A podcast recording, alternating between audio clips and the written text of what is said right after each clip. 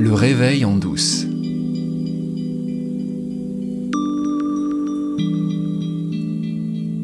Il n'y a que des histoires. C'est ce que je vous disais la semaine dernière. La seule chose qui nous relie au monde dans lequel nous vivons, ce sont des histoires. Tout n'est qu'histoire. L'histoire de nous-mêmes, l'histoire des autres, de nos proches, l'histoire des personnalités médiatiques dont on entend parler, à la radio, à la télévision, sur les réseaux. L'histoire du passé, des empereurs, des écrivains, des musiciens, des poètes. Il n'y a que des histoires. Il n'existe pas de réalité objective, de référence absolue, hors des histoires que nous nous racontons. La science elle-même nous raconte des histoires, des histoires cohérentes, des histoires qui s'appuient sur des observations précises. Il existe des vérités, mais la réalité objective n'existe pas. Il n'y a rien de solide à l'extérieur de nous sur quoi nous pourrions appuyer un récit indiscutable, un récit sur lequel on s'entendrait tous et toutes. Ça n'existe pas. Il n'existe que des histoires. La science elle-même est une histoire. Elle décrit des phénomènes, mais elle ne sait pas quelle est l'origine de ces phénomènes. Et l'absence d'origine, c'est l'absence du point de référence solide. Et la raison pour laquelle nous n'avons pas de point de référence solide, c'est que nous nous regardons nous-mêmes. La conscience universelle, infinie, illimitée, se regarde elle-même à travers nous. Elle ne peut pas se voir autrement qu'à travers nos yeux. La conscience est une expérience subjective. Il n'existe pas de réalité objective hors de la conscience. Le matérialisme nous raconte n'importe quoi. C'est parce qu'il n'existe pas de réalité objective sur laquelle nous entendre que nous avons tant de mal, aujourd'hui plus que jamais, à faire corps ensemble, à faire nation, à faire civilisation. Nous avons besoin de mythes, d'histoires qui nous relient, qui nous fédèrent. Nous avons besoin d'élever nos consciences à la hauteur d'un mythe universel. Et voilà celui que je voudrais proposer à ma petite fille. Parce que dans ma vie, et surtout dans celle de ma fille et de son compagnon, il y a une nouvelle histoire qui commence à s'écrire depuis la nuit dernière. Et cette nouvelle histoire, elle a un nom, elle s'appelle Romane. C'est une petite fille qui est née et qui fait de moi un grand-père pour la première fois. Grand-père, c'est une histoire. Je note à la fois la joie dans laquelle je suis, avec cette naissance, cette petite merveille qui est sortie du ventre de ma fille. La joie donc, et puis euh, ce pincement. Parce que grand-père, ça évoque d'autres histoires. Ça veut dire que je suis vieux. Ça veut dire que la plus grande partie de ma vie est derrière moi. En tout cas, c'est ce que racontent les histoires de grand-père.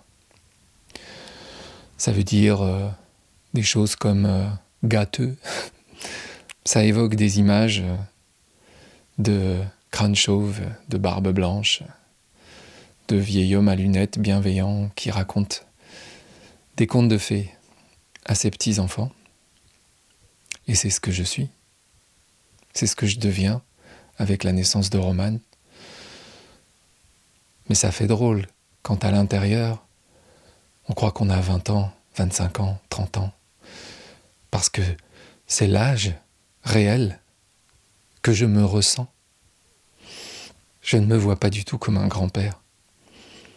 Je sens que je résiste à cette idée-là d'avoir fait mon temps, d'avoir changé de catégorie. Et ça aussi, c'est une histoire. Cette résistance. Pourquoi est-ce que je résiste? Je peux tout simplement me laisser porter par le présent. Et le présent, il est étrange.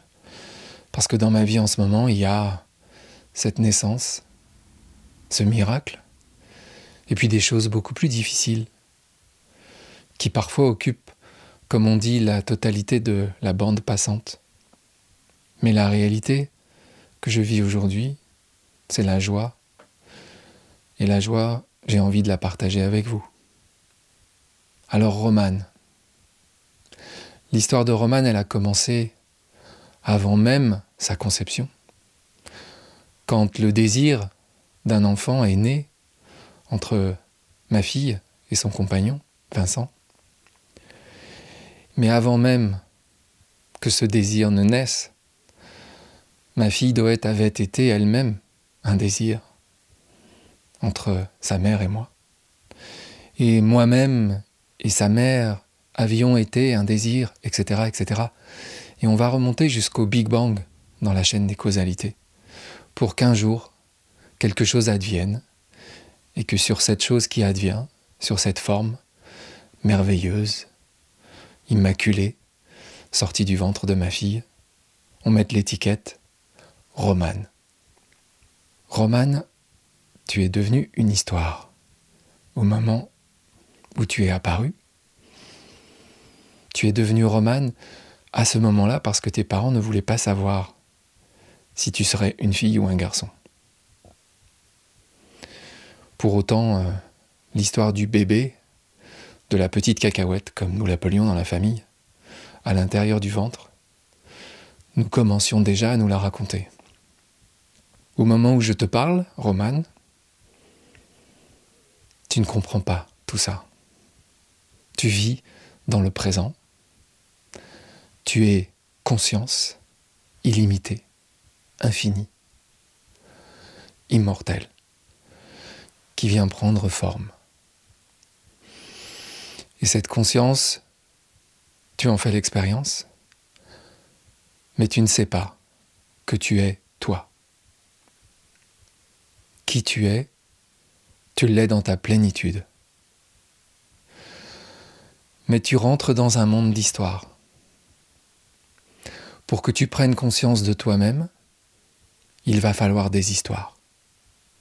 Les histoires qui existent déjà, dans la tête de tes parents, dans la tête de tes grands-parents, dans la tête de tous les gens qui vont te côtoyer. Tu es déjà une histoire. Et puis petit à petit, à force d'entendre ton prénom, Romane, à force qu'on te pointe qui tu es dans nos histoires, tu vas t'approprier cette histoire. Tu vas devenir Romane pour toi-même. Tu vas prendre conscience d'une forme de séparation. Tu n'es plus la même chose que ta mère. Tu es séparé toi, tu es romane et les autres sont différents de toi. Cette histoire-là va créer l'illusion de toi. Depuis que tu es né, et même avant que tu naisses, tes sens ont commencé à emmagasiner des informations. Tu es sorti du ventre, tu as ouvert les yeux, tu as vu des couleurs, des lumières. Tu as ressenti des sensations très fortes, parfois, de douleur peut-être, de plaisir aussi. Tu as senti l'air rentrer dans tes poumons pour la première fois.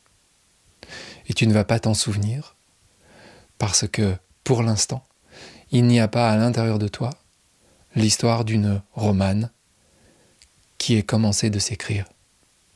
C'est très mystérieux la façon dont cette histoire vient se créer dans nos cerveaux, et comment la conscience que tu es déjà va s'identifier à cette histoire à force d'absorber ce qui vient de l'extérieur. Moi, J'ai mis 60 ans à comprendre qui j'étais. Et j'espère pouvoir te le communiquer beaucoup plus tôt dans ta vie, qui tu es vraiment. Et j'essaierai sans doute d'attirer ton attention non seulement vers ce qui est à l'extérieur et comment tu peux essayer de comprendre, mais aussi et surtout ce qui se passe à l'intérieur de toi. Parce qu'on est tellement fasciné par l'extérieur qu'on oublie ce que nous sommes, qui nous sommes, ce je qui va apparaître à un moment dans ta vie, dans ton expérience. Cette façon de dire je que tu vas hériter des histoires des gens qui sont autour de toi. Ton je, J-E, est le même que le mien, que celui de ta mère, que celui de ton père, que celui de tous les êtres vivants. C'est le même je que nous partageons. Nous sommes exactement la même chose, tous et toutes autant que nous sommes. Nous sommes faits de la même chose, nous venons du même endroit et nous y retournons. Nous sommes des vagues sur l'océan. Les vagues, ce sont les mouvements de l'océan. Ce ne sont pas des choses séparées de l'océan. En tant que vague, Romane, tu es l'océan, comme moi, Liv, je suis l'océan. Je suis une vague de l'océan. Je suis l'expression de l'océan. Tu es l'expression de la conscience infinie, illimitée, éternelle.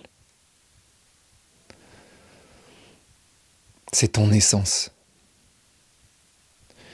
Et si tu peux t'en souvenir tout au long de ta vie de vague, si tu peux te souvenir que tu es l'océan, ta vie sera sublime, Romane.